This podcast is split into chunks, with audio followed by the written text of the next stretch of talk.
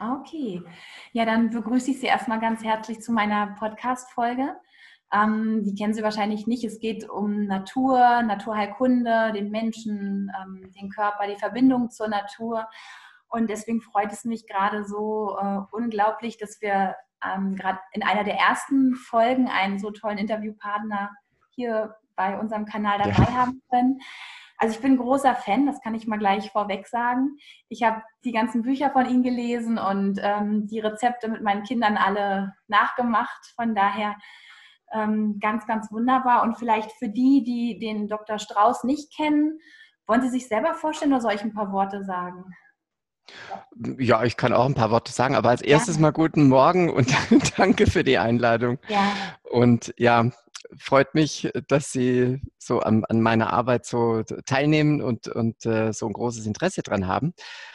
Ja, also was soll ich zu mir sagen? Ähm, ich schreibe Bücher. Im Winter eigentlich schreibe ich immer ein neues Buch und im Sommer bin ich viel am Unterrichten. Ja. Ähm, und ich bilde ja Leute aus, die das Wissen wieder weitergeben, weil ich einfach der Überzeugung bin, dass es ähm, ja so wichtig ist wie noch nie, dass wir wieder mit der Natur Verbindung aufnehmen und letztendlich dadurch auch wieder bei unserer eigenen Natur gut ankommen können, weil wir eben äh, bei der Beschäftigung mit den essbaren Wildpflanzen aus der künstlichen Welt mhm. herauskommen und wieder in die, in die wirklich reale Welt reinkommen, mit ihren Zyklen, mit ihrer uns wirklich tragenden Kraft und die uns von innen her dann so schön belebt. Da werden wir uns jetzt bestimmt noch drüber unterhalten. Ja. Und das ist Kern meiner Arbeit. Also wenn ich es mit, gibt ja diesen Elevator Pitch, den man so sagen äh, mhm. können soll, seine Arbeit mit einem Satz sagen, dann sage ich immer, ich trete ein für die Reintegration der essbaren Wildpflanzen in unseren heutigen Alltag. Und da mhm. steckt alles drin, weil Alltag heißt, es muss praktisch sein, es muss auch für uns machbar sein. Ja. Und Reintegration deswegen, weil wir es eben zwei Millionen Jahre lang gemacht haben oder über zwei Millionen, seit es Mensch uns als Mensch gibt. Ja. Und ähm, wir haben es eben vor allem seit der industriellen Revolution und vor allem nochmal in der digitalen Revolution komplett mhm. verbaselt. Ne? Und jetzt müssen wir mal wieder gucken, dass wir da Kontakt aufnehmen. Das und da helfe ich dabei, das ist meine Arbeit. Ja, ähm, ich habe ja eine Naturheilpraxis in Berlin mhm. und ähm, ich habe viele Patienten, die mit Naturheilkunde gar nicht viel Berührungspunkte hatten bis jetzt. Die kommen vielleicht durch Empfehlungen von einem Orthopäden oder irgendjemand anderen. Ja. Mein Wunsch ist aber auch, der deckt sich so ziemlich mit dem, was Sie gerade gesagt haben. Mir ist die Natur auch total wichtig und ich ähm, frage mich immer, wie kann man es schaffen, Menschen aus einem ganz normalen Alltag ähm, wieder an diese Natur heranzuführen, die jetzt komplett abgespalten sind davon. Also die jetzt, ja, ähm, ja wenn es mal hochkommt, einen Salat essen einmal die Woche. Da sind ja Wildkräuter ganz weit entfernt. Ne? Da geht es dann ja. um künstlich hochgezüchteten Salatköpfe, die man halt im Discounter kauft. Haben Sie da Tipps ähm, für meine Patienten oder meine Hörer, wie man ähm, da so einen Anfang starten kann? Ja, man muss da eben Brücken bauen und eben, äh, man darf, man muss die Leute da abholen, wo sie sind. Ne? Also ich meine, äh, ich habe da auch wirklich Verständnis für die Leute. Ähm, ja, ich weiß, in, in welcher Umgebung sie leben und habe ja selber auch schon in Berlin übrigens auch mal gelebt und dann auch in Stuttgart. Also ich kenne das Großstadtleben auch und weiß, in was für einer künstlichen Blase man da unterwegs ist. Und ich hatte eben das Glück, auf dem Land groß zu werden und hatte da immer eine, eine Anbindung und das liegt, ist mir irgendwie in die Wiege gelegt worden.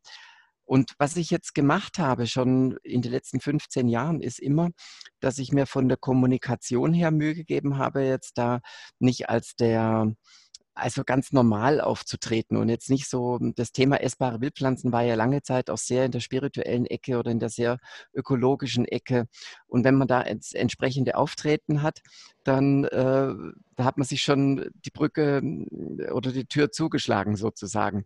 Also ich gehe da immer ganz normal ran und sagt den Leuten, das ist kein, da ist kein Hokuspokus und gar nichts. Auch das ganze, äh, der ganze Online-Auftritt, das ganze Design ist ja deswegen auch ansprechend gestaltet. Ähm, das war immer mein Ansatz. Und daraus herfolgerte auch, also wenn ich ein Rezept mir einfallen lasse, dann, dann ist es gar nicht erst eingefallen, sondern was ich als Rat geben würde, ist, ähm, ich habe das immer aus der eigenen Küche rausgemacht und ich mhm. habe auch nicht viel Zeit immer oder auch nicht so Lust, ständig so lange zu kochen und auch nicht ständig so lange zu sammeln. Deswegen habe ich mir immer überlegt, wie geht es wirklich einfach im Alltag? Ja. Weil das Gesunde, also das hat immer den Anspruch, was ich mache, dass es immer gleichzeitig gesund ist, aber auch schnell geht oder alltagstauglich ist und dass es gut schmeckt. Mhm. Weil wenn es nicht gut schmeckt, dann äh, muss ich mich dazu zwingen und so weiter. Das kann ich machen, wenn ich mal krank bin. Ja, dann muss ich sagen, jetzt muss ich einen bitteren Tee trinken oder irgendwas schlucken. Ähm, ist was anderes. Aber äh, wir gehen ja erstmal davon aus oder wir möchten ja eigentlich gesund bleiben und fröhlich und, und schön leben. Und das möglichst ohne so viel Leid. Also muss ich nach einer Strategie schauen, wie ich äh, das gesunde Verhalten mit dem Genuss zusammenbringen kann. Und deswegen heißt die Buchreihe auch Natur und Genuss. Ne, die Bände, die jetzt auf dem Fensterbrett hinter Ihnen stehen, äh, da gibt es ja inzwischen sechs davon. Die sind, das die Buchreihe Natur und Genuss. Der Name ist also bewusst gewählt.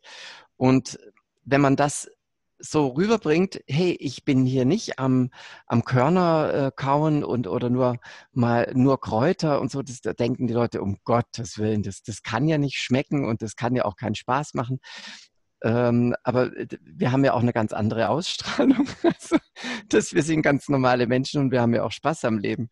Und vielleicht haben wir es gerade deswegen, weil wir, weil das eben von innen heraus auch belebt und uns fröhlich macht, also das ist so mein, mein Ding, wie ich das unter die Leute bringe. Ja. Ne? Und der, der Tipp für die Leute jetzt, für die ähm, Endverbraucher sozusagen im Wirtschaftsdeutsch, für, für die essbare Wildpflanzen wäre, fangen Sie mit was ganz Banalem an, also sowas wie eine Brennnessel. Das, da, da, brauchen Sie keinen Botanikkurs und nichts. Mhm. Das haben Sie als Kind bestimmt schon mal die Erfahrung gemacht, dass Sie da hingelangt haben und dann hat es Aua gemacht. Und das ist das sicherste Erkennungsmerkmal. Und ähm, das können Sie also nachts bei Neumond noch sammeln, weil die erkennt man eben immer. Und die Brennnessel ist gleichzeitig auch eine der allerwertvollsten Pflanzen. Also da haben wir jetzt äh, zum Beispiel 300, ähm, über 300, man weiß es ja gar nicht so ganz genau, wie viel da eigentlich drinsteckt, weil es nie richtig untersucht wurde, weil man damit kein großes Geld verdienen kann. Aber ähm, es ist einigermaßen sicher, dass da 300 Milligramm Vitamin C drinstecken pro 100 Gramm Brennnessel. Und das ist echt eine Riesenmenge. Vor allem, wenn man noch bedenkt, dass das echtes Vitamin C ist und nicht ein künstliches, was mhm. sowieso zu 90 Prozent auf der Toilette landet. Also von daher hat das, äh, jeder, der schon mal mehr Brennnesseln gegessen hat, merkt das auch. Man merkt es auch am Stuhl.